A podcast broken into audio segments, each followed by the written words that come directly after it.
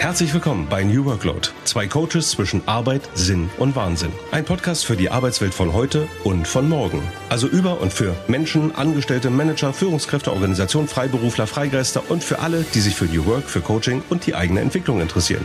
Wir wünschen aufregende Erkenntnisse, einen hohen Wirkungsgrad und gute Unterhaltung.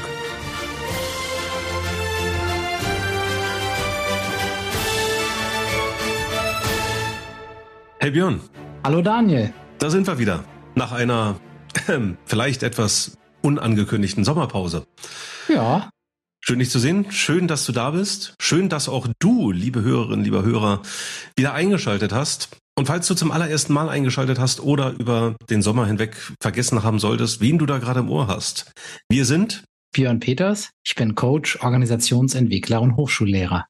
Und ich bin Daniel Thieme, Unternehmer, Business Coach, auch Organisationsentwickler. Und gemeinsam sprechen wir über Arbeit, wir sprechen eben über Organisation und ihre Entwicklung, über Coaching-Themen. Und natürlich beleuchten wir auch immer wieder, so steckt es in unserem Podcast-Namen, das Thema New Work und was das eigentlich sein soll, was es damit auf sich hat und was ist eigentlich alt und was ist neu. Und naja, eben alle diese Themen, die mit Arbeit in der Welt von heute und morgen uns so beschäftigen. So, lieber Björn, was machen wir denn heute?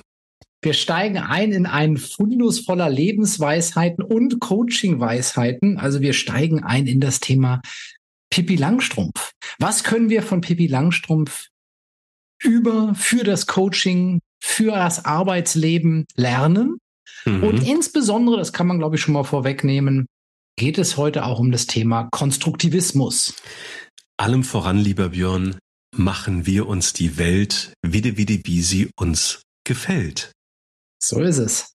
Und spätestens seit Andrea Nahles wissen wir ja, wie schön das klingen kann. Du erinnerst dich vielleicht, 2013 sang Andrea Nahles, also ich weiß nicht, ob es Gesang, ob man das als Gesang durchgehen lassen würde. Auf jeden Fall performte sie im Bundestag und äh, kann man sich bei YouTube anschauen, kann man auch lassen. Auf jeden Fall war es ein Highlight, 230.000 Mal geklickt.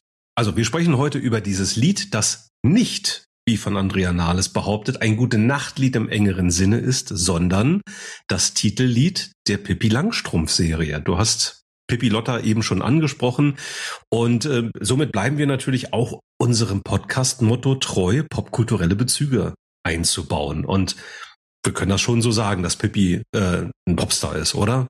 Pippi Langstrumpf ist Popstar und Role Model kann Vorbild sein, kann Role Model sein, kann eben Inspiration sein, ja. kann einfach unterhaltsam sein. Und ich sag so ganz aus einer ganz persönlichen Note heraus, ich finde Pippi Langstrumpf total klasse. Und ja. ich meine das wirklich, also ne, wirklich hm. ernst, dass man da echt was fürs Coaching, fürs Leben, für ähm, das Führen von Beziehungen, für die Art, wie ich durch die Welt gehe, rausziehen kann. Mhm. Kann natürlich mit dem Augenzwinkern drauf gucken. Das tut Pippi ja auch oder ja. die Autorin. Äh, insofern ähm, finde ich, das ist mir heute so richtig ein Herzensthema. Ja, ja, also ich weiß das von dir, dass, äh, dass du da tatsächlich eine, eine ganz besondere äh, Bindung hast eben zu, zu dieser, zu dieser Romanfigur oder, oder zu dieser, ja, zu, zu, zu diesem Role Model und eben ähm, zu diesen Geschichten dahinter. Wenn wir es also für heute nochmal kurz zusammenfassen, wir, wir beide lernen ja auch von Folge äh, zu Folge dazu, um es nochmal ganz konkret zu machen, unser Ziel heute. Also, wenn alles gut geht, dann gehst du, liebe Hörerinnen, lieber Hörer, mit zwei Erkenntnissen aus dieser Folge raus. Nämlich zum einen, so würde ich es zusammenfassen, zum einen, warum ist es wichtig zu wissen, was es mit Konstruktivismus auf sich hat und warum ist das relevant für Coaching-Prozesse. Ich würde es aber tatsächlich auch noch erweitern, ganz grundsätzlich für die zwischenmenschliche Interaktion, gerne natürlich auch im Berufsleben, in Organisationen und ganz allgemein im Leben. Ja, na, Wollen wir direkt mal einsteigen? Dann, dann steigen wir doch mal ein. Also, das, das überlasse ich jetzt dir. Möchtest du, möchtest du uns was über Pippi Langstrumpf erzählen oder wollen wir erst mal einsteigen und sagen, was ist denn eigentlich Konstruktivismus? Das Wort ist ja nun auch schon gefallen. Ich dachte, du fragst mich jetzt, ob ich das Lied auch singe. Das kannst du gerne machen. Das, äh, das vielleicht. Das, das, ja. hätte, da hätte ich auch richtig Lust drauf. Ich möchte ja. das aber keinem anderen antun. Aber ich möchte bei der Zeile bleiben, die du korrekterweise auch mit Witte Witte zitiert hast, denn es ist auch ein entscheidender, ähm, entscheidendes kleines Detail. Ja. ja. Ich mache mir die Welt Witte Witte, wie sie mir gefällt. Singt ja, ja die, äh, singt ja nicht Pippi, sondern singt ja die Sängerin in der deutschsprachigen Version dieses Songs. Und das ist eigentlich schon im Kern der Grundgedanke von Konstruktivismus. Mhm. Im Wort Konstruktivismus steht ja Konstrukt, konstruieren drin. Mhm. Also etwas machen, etwas ne, sich machen. Und ich konstruiere mir die Welt. Ich mache sie mir vielleicht nicht so, wie sie mir gefällt, aber der Grundgedanke dahinter ist, jedes Individuum schaut durch eine hochindividuelle mhm. Brille, durch einen Filter, könnte man sagen, auf die Welt. Mhm. Ja, und das heißt, wenn wir bestimmte Dinge im Außen erleben, zum Beispiel das Verhalten einer anderen Person beobachten, dann laufen bei uns im Hintergrund sofort Prozesse ab, die das zum Beispiel bewerten, einordnen, ergänzen, basierend auf unserer Persönlichkeit, auf unseren Vorerfahrungen, die wir im Leben gemacht haben, auf Basis unserer Konditionierung. Mhm. Das ist ein Grundgedanke in diesem Konstruktivismus. Das heißt, jeder Einzelne erlebt, jetzt nochmal zum Spaß, ja, mhm. die Welt so, wie sie ihm gefällt. Ja, ja. Erlebt sie auf seine hochgradig individuelle Art und Weise.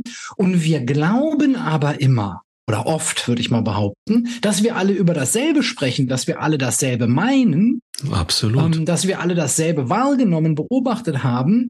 Und im Konstruktivismus geht man eben davon aus, dass das so nicht der Fall ist. Mhm. Also ich finde, man kann sich das ganz gut vorstellen wie so ein, wie so ein dreistufiges Schema. Also ähm, es, es gibt eine, eine sagen wir mal, objektive Realität, ne? also auch was das eigentlich ist, darüber lässt sich sicherlich auch trefflich streiten, aber sagen wir mal, es gibt eine, eine ähm, Realität, die mit Sinneseindrücken erfahrbar ist. Ne? Also der grüne Baum, der blaue Himmel, das rechteckige Haus, das, das sind Dinge, die wir mit, mit unseren Sinnen, also optisch oder vielleicht auch, auch akustisch, wenn die Vögel zwitschern etc., das sind Dinge, die wir, die wir mit unseren Sinnen wahrnehmen können. Aber dann passiert ja Folgendes, das läuft alles über unser Gehirn und wir fangen an, das eben zu interpretieren und eben zu konstruieren. Ja, das wäre dann also im Grunde genommen der zweite Schritt in diesem Schema. Und was sich daraus entwickelt, ist letzten Endes eine subjektive Realität. Ne? Also da sind wir dann quasi am, im dritten Element dieses, dieses jetzt mal sehr vereinfachten Schemas angekommen. Ja. Ja. Und sagen wir mal, selbst diesen ersten Punkt, den du genannt hast, wie schwierig das sogar schon ist, zu sagen, wir haben ja. eine objektive Realität. Ja, das zeigt uns, dass auch das schon ein Stück weit dadurch geprägt sein kann, was haben wir überhaupt gelernt über die Realität. Nicht? Mhm. Und da gibt ja. es beispielsweise ähm, Kulturen auf der Welt, die sehen im Regenbogen andere Farben als wir. Weil es dort zum Beispiel ein hellblau und ein dunkelblau gibt, was unterschieden wird. Und jetzt reden wir über einen Regenbogen äh, mhm. und du würdest sagen, ja, ist doch klar, was ich da oben sehe, ne? Ding, ding, ding, ding. Und jemand anders würde sagen, naja, Moment mal, aber da sind ja zwei Farben von blau. Ja. Und schon haben wir, wenn wir uns nicht explizit darüber unterhalten haben, hätten wir aber die vermeintliche Realität der Regenbogen, der für alle mhm. zu sehen ist, hätten wir geglaubt, wir reden über dasselbe, aber selbst da kann es Nuancen geben. Ne? Ja. Um, ähm, und da spielt natürlich auch Sprache eine entscheidende Rolle. Nicht? Denn oft sind es ja die Dinge, die ich über Sprache verbalisiere kann, die das überhaupt auch erst ermöglichen, was ich da in mir konstruiere. Ja. Das heißt, andere Sprachen ermöglichen es, andere Dinge zu konstruieren. Also ich bin tatsächlich auch noch über ein, ein niedliches Beispiel äh, gestolpert. Stell dir mal vor, ein Frosch und ein Fisch unterhalten sich. So. Und der Frosch erzählt dem Fisch, was es an Land für Tiere gibt. Und dabei beschreibt der Frosch dem Fisch, wie Kühe aussehen. Und er sagt dann halt sowas wie, ähm, sie haben vier Beine, schwarze Flecken und sie haben Hörner, sie fressen Gras und tragen rosa Säcke voll Milch. So. Der Fisch zeichnet auf Basis dieser Information quasi jetzt das Bild von einer Kuh, wie er sich die Kuh jetzt so vorstellt. Die sieht aber natürlich, und da gibt's dann auch eine niedliche Visualisierung dazu, trotz der mehr oder weniger genauen Beschreibung des Frosches ganz und gar nicht aus wie eine Kuh. Ja, also wir, wir haben dann ein Lebewesen, äh, das hat dann eben Flecken und Hörner und vier Beine und ein Euter, aber es hat trotzdem eine Schwanzflosse und eine Rückenflosse, weil der Fisch sich das halt eben so vorstellt. Hm. Ja, also auch das ist nochmal ähm, vielleicht äh, so ein bisschen aus der, äh, äh bisschen eigenwillig aus der Tierwelt, aber genauso funktioniert das natürlich auch bei Menschen. Ne? Also im Grunde genommen auch, wenn wir etwas hören, wenn wir uns etwas vorstellen sollen, wir kommen, glaube ich, gleich auch nochmal so ein bisschen auf das Thema Lernen, ne? konstruktivistisches Lernen vielleicht zu sprechen. Wir, wir konstruieren uns das im wahrsten Sinne des Wortes im Geiste. Ja, und ich würde dein vier, dein Drei-Ebenen-Modell da sozusagen noch um eine Ebene ergänzen. Ähm, also du hast gesagt, dann kommt das Gehirn hinzu, nicht? Und dann ähm, bewerte ich dann auch natürlich die Dinge, die ich wahrnehme. Und das Ganze könnte, er könnte man ja jetzt noch sagen, ja, so what, ne? Who cares? Mhm. Ähm, nur dieses Erklären in mir selber, das hochgradig individuelle Erklärungsmuster, was ich in mir ausbilde, führt eben auch zu bestimmten Verhaltensmustern. Ja. Das zeigt sich dann also auch im Außen. Und jetzt können wir, glaube ich, auch schon mal so ein ersten kleines äh, äh, Zwischenziel sozusagen abhaken. Jetzt erklärt sich natürlich auch, warum das für Coaching oder Zusammenarbeit von so hoher Relevanz ist. Mhm. Weil erstmal, wenn ich das verstehe, dann weiß ich zum Beispiel als Coach, das, was mir der Klient, die Klientin schildert, das ist natürlich durch diese Brille eine Erklärung dessen, was die Person da schildert. Ja. Und nicht die Realität. So. Gleichzeitig weiß ich auch für in meiner Rolle als Coach, das, was ich jetzt höre von dieser Person und sehe, läuft auch bei mir wieder durch einen Filter durch. Das heißt also, es hilft mir schon einmal dabei, so eine Vogelperspektive im Coaching-Prozess, eine Distanz einzunehmen, um eben auch äh, zu, zu diesen möglichen verdeckten Erklärungsmustern in Distanz zu gehen. Und da dann ja. natürlich auch Räume zu eröffnen, die es dem Klienten, der Klientin ermöglichen, da noch neue Erkenntnisse zu gewinnen, um dann möglicherweise später auch Verhaltensvielfalt zu ermöglichen. Ja. Und für die Zusammenarbeit ist es natürlich auch wichtig, wenn ich weiß, dass es dieses Phänomen gibt. Und ähm, ich will mal ein Beispiel bringen, so äh, damit wir uns das auch mal wirklich äh, gut vorstellen können, was so plakativ zeigt, inwiefern das eben auch im Coaching-Führungskontext eine Rolle spielen kann.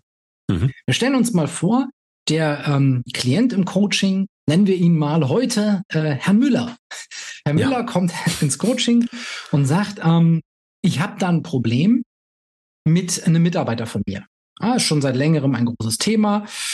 Der Schmidt, nennen wir ihn mal Schmidt, dieser Herr Schmidt, der ist einfach eine faule Sau. Ah, okay, ne, könnte man, erzählen Sie mal der, der macht halt nur Dienst nach Vorschrift, der hat keine Überstunden und selbst wenn es halt wirklich mal Bedarf gibt bei uns im Team, der geht ne, ein eiskalt 15:30 nach Hause, sagt, ne, ich habe meine Stunden gemacht, ich brauche nicht mehr. Man kann ihm gar nicht mal vorwürfen, dass er, dass er zu wenig macht, aber er übernimmt halt nicht mehr. Er ist faul und ich weiß nicht, was ich da machen kann. Wir haben schon zig Gespräche geführt. Er hat gesagt, nö. Mhm. Und das heißt, das, was der Müller über seinen Mitarbeiter da erlebt, beschreibt er, nimmt er wahr, interpretiert er, erklärt er sich damit, dass dieser Mann eben einfach ein fauler Mensch ist.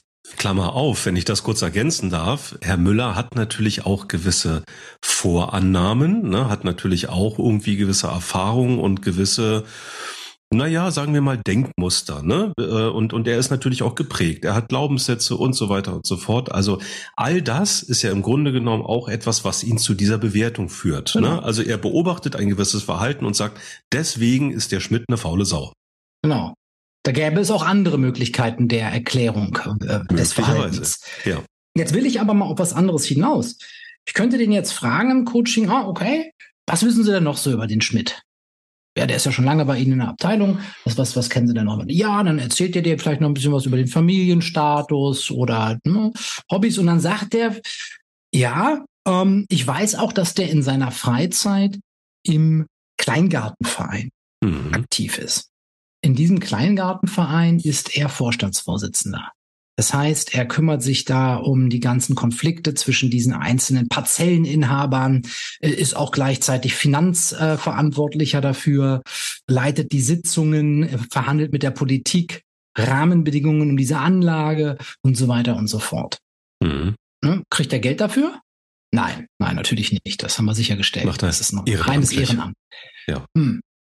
Also ist der Mann jetzt faul? Also jemand, der keinen einzigen Cent dafür bekommt und seine Abende im Kleingartenverein Sitzungen leitet, Konflikte managt, Politikverhandlungen führt, was weiß ich, Kassenbücher wälzt, ja. ist offensichtlich nicht faul. Das heißt, es kann auch manchmal einfach davon geleitet sein, in welchem Kontext nehme ich jemanden wahr, zusätzlich zu dem, was in, was ich sozusagen an eigenen Erklärungsmustern habe. Und dieses Erklärungsmuster, was ich gerade ähm, geschildert habe, das nennt man das Personenmodell. Mhm. Ich ja. nehme eine Person wahr, ein bestimmtes Verhalten in einem bestimmten Kontext und dann gehe ich davon aus, Erklärungsmuster in meinem Kopf, die ist halt so generell, dieser Mensch. Ja. ja. So. Das machen wir ganz oft und das ist ein typisches Erklärungsmuster ähm, in unserer Gesellschaft, vor allem auch in Unternehmen. Ähm, es hilft uns dann also im Coaching, ah, zu gucken, wenn ich den in einer bestimmten Situation auf eine bestimmte Art und Weise wahrnehme, was gäbe es noch für andere Perspektiven? Unter welchen Rahmenbedingungen ist der eventuell anders? Ja, und das liegt ja auch daran, ähm, weil du gerade faul gesagt hast, äh, wir, wir Menschen sind ja grundsätzlich etwas faul, nämlich in dem Sinne, dass wir geneigt sind, uns die Welt einfach zu machen. Ne? Also wir, wir wollen ja, wir wollen ja eben diese kognitive Dissonanz vermeiden. Wir wollen ja Dissonanzen vermeiden, sondern wir sind hier wieder bei Pippi Langstrumpf. Ne? Ich, ich mache mir die Welt, wie sie mir gefällt, und das soll auch möglichst schnell und einfach gehen. Das heißt, ich, ich, ich greife im Grunde genommen eben auf Bewertungsmuster, Deutungsmuster zurück, gerne die, die mir schon vertraut sind, weil dann weiß ich, okay, ja, der macht halt irgendwie nur Dienst nach Vorschrift, lässt pünktlichst um 17 Uhr den Griffe fallen, also na klar muss der irgendwie faul sein. Und mir fällt gerade lustigerweise noch ein anderes Beispiel ein, nämlich aus dem Film Goodwill Hunting, den wir ja schon in Folge Nummer zwei bei New Workload hatten, als wir mal tatsächlich so ein bisschen Coaching, Training und Therapie voneinander abgegrenzt haben. Und da gibt es eine ganz wunderbare Szene, wo Robin Williams zu, ähm, zu Matt Damon sagt, glaubst du, ich weiß alles über dich, nur weil ich Oliver Twist gelesen habe? Ne? Und das ist, das ist natürlich auch sinnbildlich. Ne? Der, der etwas zerrüttete ähm, Will Hunting, äh, der unter schwierigen Verhältnissen aufgewachsen ist und ähm, ja, sagen wir mal so, seine, seine Probleme hat im, im, im Umgang mit anderen Menschen. Da sagt Robin Williams was, wie ich finde, sehr, sehr Schönes und sehr Wahres. Natürlich kann er das nicht wissen. Nur weil er eine Geschichte kennt, ja, die vielleicht so ein bisschen, ja, so ein Paradebeispiel wäre, kann er natürlich als vernünftiger Mensch und auch als vernünftiger Psychotherapeut, der ja in der Rolle ist, keine Rückschlüsse darauf zulassen, äh, dass das jetzt bei Will Hunting ganz genauso sein muss. Ja, und das hilft uns eben super gut im Coaching, äh, dieser, dieser, dieser Konstruktivismus, dieses Verständnis, diese These davon, das ist ja auch nur, der Konstruktivismus selber ist ja auch nur ein Konstrukt. Ja. Nicht Menschen gemacht. Äh, wie könnte es denn sein, dass wir uns die Welt erklären? Ähm, das kann uns eben sehr, bei, sehr gut im Coaching dabei helfen, den Klienten, die Klientin dabei zu unterstützen, diese Erklärungsmuster, die oft unbewusst geschehen, ähm, ins Bewusste zu heben und weitere alternative Erklärungsmuster daneben stellen zu lassen, neu zu kreieren oder hervorzuheben, weil das dann eben auch dem Klienten, der Klientin wieder weitere Verhaltensvielfalt ermöglicht. Mhm. Das heißt, wenn ich, wenn ich fest davon in meinem Inneren überzeugt bin, dieser Schmidt ist einfach faul, dann handle ich ja auch auf eine bestimmte Art und Weise. Wenn ich aber äh, in meinem Bewusstsein habe, hey, in einem anderen Kontext ist der top motiviert, ohne dass der ein einziges Cent Geld dafür verdient und gibt richtig Gas, dann eröffnet mir das unter Umständen auch wieder ein anderes Verhaltens, eine andere Verhaltensmöglichkeit dieser ja. Person gegenüber. Darin steckt für mich eigentlich auch in dieser ganzen äh, Thematik, jenseits von der Theorie, die ich faszinierend finde, ähm, so, eine, so ein hohes Wirkungspotenzial. Ja. Das ist ja tatsächlich etwas, was aus meiner Erfahrung dann auch häufiger im Coaching passiert, nämlich diese, diese Form, diese, diese Art und Weise zu abstrahieren, ja, und eben zu sagen, gut, nur weil vielleicht jetzt eine gewisse Verhaltensweise zu beobachten ist, nicht eben in diese Falle zu tappen, nicht äh, eben den, den, den unmittelbaren äh, Rückschluss äh, ähm, zuzulassen, ja, die Person ist halt so und so. Und das ist ja auch, das ist ja auch tatsächlich eine Falle, ähm, vor der man sich, finde ich, als, als Coach immer wieder hüten muss, ne? dass man eben nicht anfängt, sofort, weil man vielleicht gewisse Erfahrungswerte hat, weil man äh, Menschen und gewisse Verhaltensweisen und Muster eben kennt, das bei einem neuen Klienten beispielsweise irgendwie wieder anzuwenden und drüber zu stülpen, sondern sich zurückzunehmen, zuzuhören, nicht zu bewerten und zu sagen, gut, ich höre mir das jetzt erstmal alles an und versuche dann wirklich mit einer einer möglichst objektiven, abstrahierenden Perspektive darauf zu schauen und zu sagen, gut, was, was machen wir jetzt aus der Situation? Aber nicht auf Basis von Vorannahmen jetzt gleich irgendwie in die eine oder andere Richtung irgendwo zu denken und äh, das Gespräch auch dementsprechend zu strukturieren. Ja. Absolut. Das ist für die Rolle als Coach hochgradig nutzenstiftend, wenn man da selber ein Augenmerk drauf hat. Ich glaube, man kann sich da gar nicht komplett von frei machen. Das wäre, ja. glaube ich, ein sehr hehres Ziel. Ja. Ähm, aber es ist ja schon hilfreich, wenn ich selber merke in mir durch die sozusagen Vogelperspektivenbeobachtung meiner, meiner selbst, meiner Coachrolle im Prozess. Oh, ne, da löst das bestimmte Dinge in mir aus jetzt passiert das in mir, ne, ratter, ratter. Ähm, mhm. Weil das mir dann ja auch wieder, diese allein die, das, die Bewusstwerdung ähm, dann natürlich auch wieder mehr Verhaltensvielfalt äh, ermöglicht. Dass sie sagen, oh, ich nehme das wahr, was da gerade passiert, aber ich muss dem jetzt nicht im Autopiloten folgen, sondern ähm, ich kann darauf achten, macht das jetzt Sinn oder hilft es jetzt eher einen anderen Weg zu gehen in einem Coaching-Prozess? Ja. Okay, wollen wir uns mal noch einen weiteren äh, knackigen äh, Zitat von Pippi zuwenden? Ja, bitte. Und ich, ich weiß gar nicht, ob das nicht sogar vielleicht mein Lieblingszitat ist. Na dann hau raus. Das habe ich noch nie vorher versucht, also bin ich völlig sicher, dass ich es schaffe. ja, das ist schön. Ich, ich glaube, wenn man den vorher noch nie gehört hat, dann ist man, ist das Gehirn erstmal irritiert, ne? Ja. Fast schon irritiert. Ja. Ähm, ich finde den so genial, weil ähm, und ich, ich glaube, so uns Älteren, ne, also nicht mehr Kindern ähm, ja. und, und durch, durch Konzern und Arbeitsstrukturen und Gesellschaft geformten, fällt das vielleicht besonders irritierend auf in diesem Satz, ähm, weil wir das ein Stück abkonditioniert haben. Mhm. Diesen Aspekt von, da kommt was Neues, also gehe ich doch erstmal davon aus, ich schaffe das und nicht andersrum. Sondern ich glaube, wir haben ganz oft in uns drin oder zumindest so abgeschwächte Varianten davon puh, werde ich das schaffen? Mhm. Oh, das ist eine Riesengeschichte, hm, ob ich das schaffe. Oder vielleicht sogar auch, das haben wir schon dreimal probiert, das schaffe ich, schaffen wir nicht. Und deswegen finde ich in dieser, in dieser positiven Formulierung, um jetzt mal im Coaching-Deutsch zu bleiben, in dieser Ressourcenorientierung auch ein Stück weit, das, ne, daran zu glauben, dass jemand die Fähigkeit hat, finde ich sowas Kraftvolles.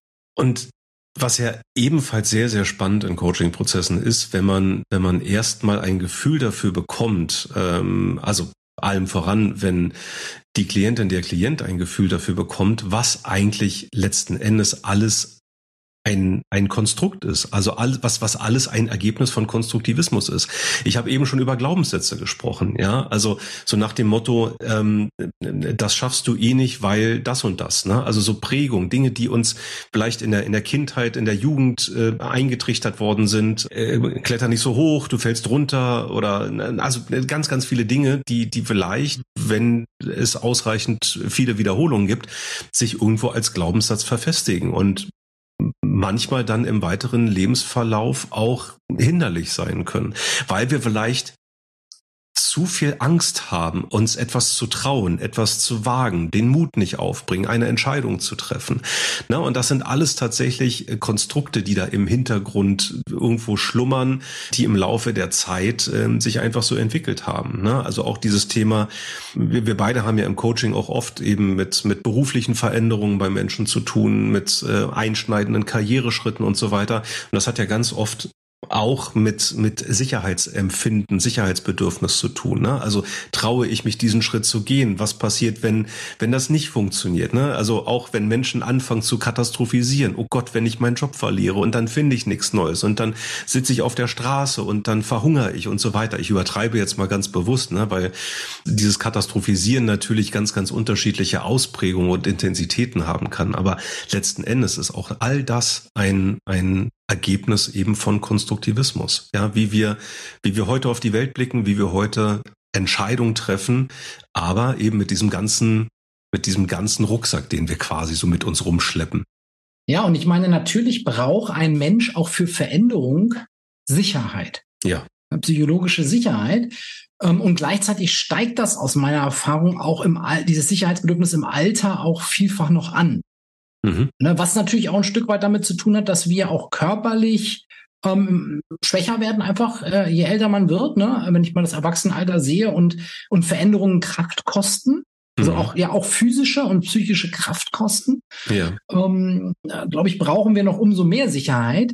Ähm, aber gleichzeitig hilft uns natürlich dieser Gedanke, äh, der hier wirklich in seiner extrem positiven Formulierung äh, äh, artikuliert wird, auch auszubrechen aus dem, was du gerade genannt hast, ne? aus all mhm. den Konstrukten, den Internalisierungen, die ich mir vielleicht im Laufe der Jahre, Jahrzehnte angewöhnt habe und die, aus denen ich mir ja auch ein super schönes, stabiles Haus, einen goldenen Käfig bauen kann. Es muss ja nicht mal die Angst sein vor, vor, vor, vor Hunger, wie du gerade gesagt hast. Mhm. Es ist ja in Deutschland, also äh, und vor allem bei den Coaching-Klienten und Klientinnen, die wir haben, äußerst unwahrscheinlich und selten, ja. Äh, dass man wirklich verhungern würde. Aber äh, nee, das kann ja auch sogar so sein, wenn jemand sehr erfolgreich ist, sehr viel Geld verdient, äh, sich dann einen solchen goldenen Käfig zu bauen, aus dem ich sozusagen psychologisch nicht mehr rauskomme, weil ich mir das so konstruiert habe. Das mit dem Verhungern war natürlich ein überspitztes Beispiel mit Auge, Klar. aber denken wir mal, denken wir mal an, an dieses Phänomen oder an, denken wir mal an die Angst vor sozialer Entwertung. Was ist denn, wenn ich meinen Job verliere? Und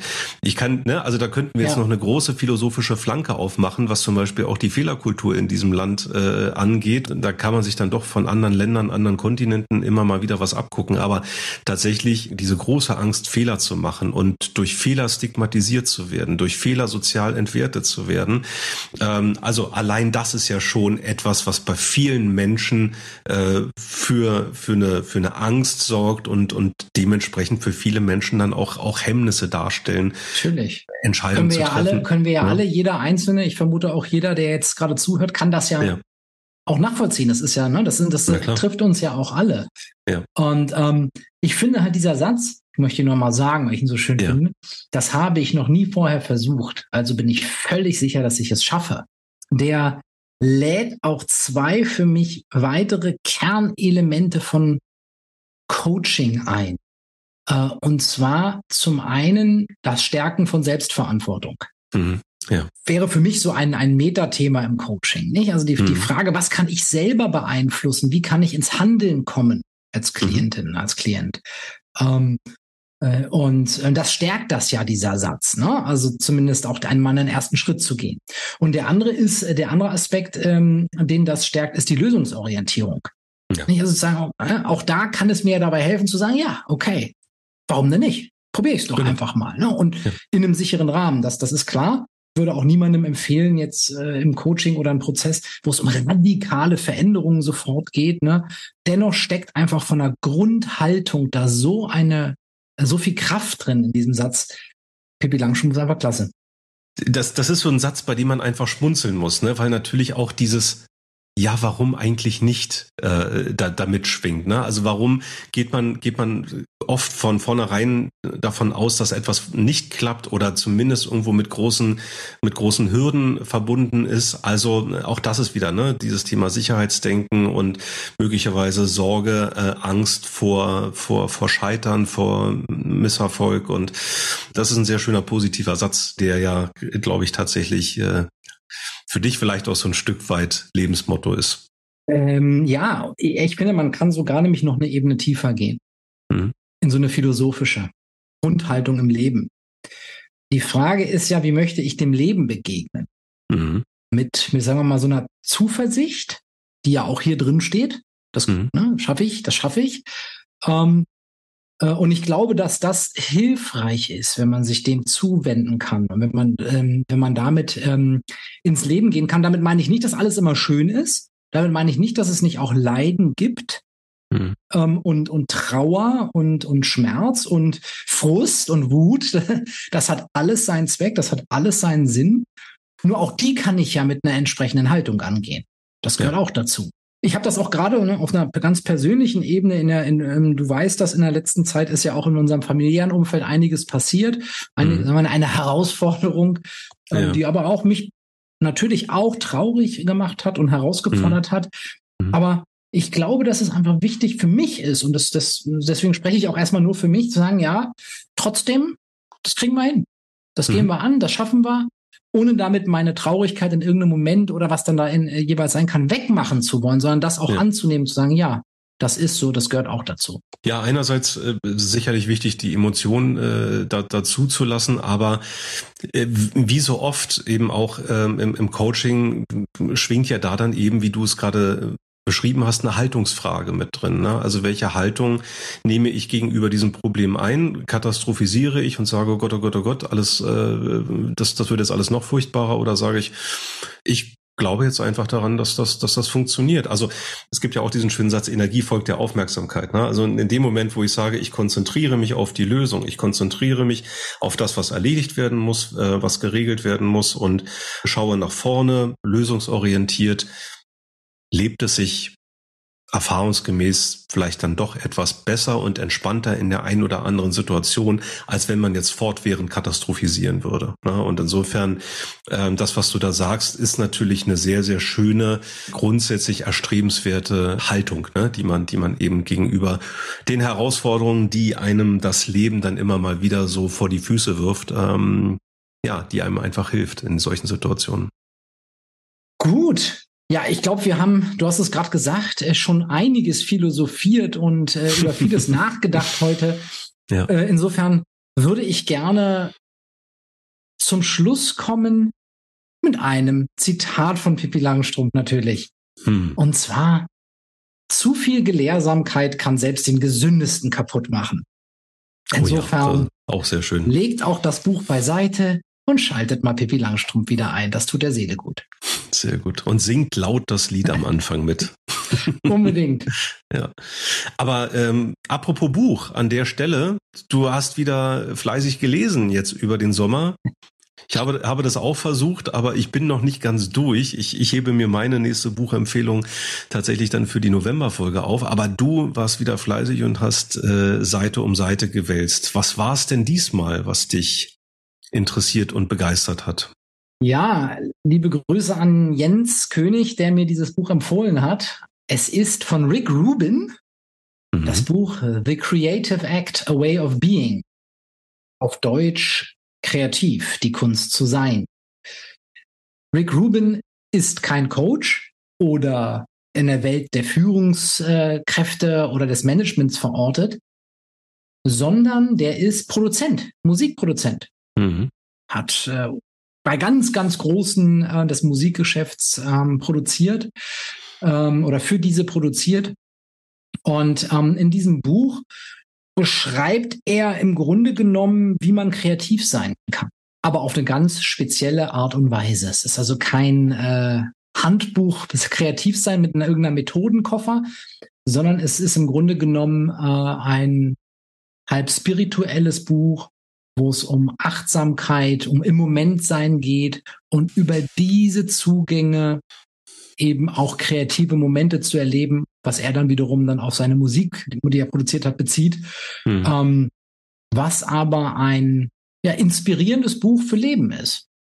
Das klingt sehr, sehr spannend. Also du hattest mir äh, diese Empfehlung äh, schon mal ans Herz gelegt ähm, und ich, ich, ich fühle sie hiermit erneuert.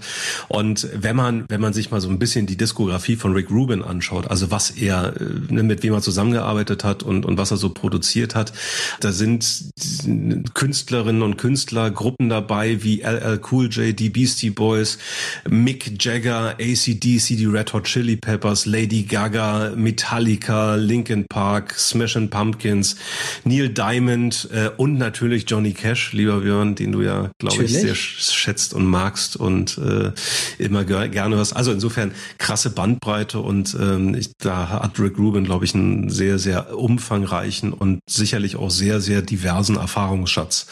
Also ich bin total gespannt. Ich habe das auf der Liste, auf, auf meinem Pile of Shame, ja, wie es immer so schön heißt. Den habe ich nicht nur bei Filmen, den habe ich auch bei Büchern. Aber tatsächlich, das liegt relativ weit oben. Schöne Empfehlung. Wer mehr über Daniels Pile of Shame erfahren möchte, ja. ihm sei mhm. an dieser Stelle mal ein anderer Podcast empfohlen, nämlich ja. drei Pod. Ein Podcast, den Daniel und ich mit unserem Freund Micha zusammen machen, wo wir ja. unsere Top drei Pop-Themen ranken miteinander und äh, gerade zuletzt äh, unsere Top drei äh, deutschsprachigen Songs der 80er äh, gerankt haben. Also schaut doch auch da mal rein. Ja, die für Björn schwerste Folge aller Zeiten. Und es sind immerhin schon 40. Ja, dann würde ich sagen, haben wir es rund für heute. Also zumindest in diesem Podcast, was äh, New Workload angeht. Wie immer gilt natürlich, ähm, wir bleiben mit unseren Themen bewusst in der Vogelperspektive und selbstverständlich könnte man noch stundenlang über das Thema Konstruktivismus referieren, aber unser Ansinn ist es ja, euch Themen im kurzweiligen Pausensnack-Format aufzubereiten. Ebenfalls, wie immer gilt, falls ihr Fragen, Anmerkungen, Anregungen, Kritik und dergleichen habt oder auch ganz akuten Coaching und Entwicklungsbedarf habt, dann schreibt uns gerne eine Mail an engage at newworkload.de. Bleibt mir für heute zu sagen, 2 mal 3 macht 4, wieder wieder wit und 3 macht 9. Lieber Björn, war ein Fest wie immer. Habt ein schönes Wochenende. Danke, war mir auch eine Freude, Daniel. Tschüss. Tschüss.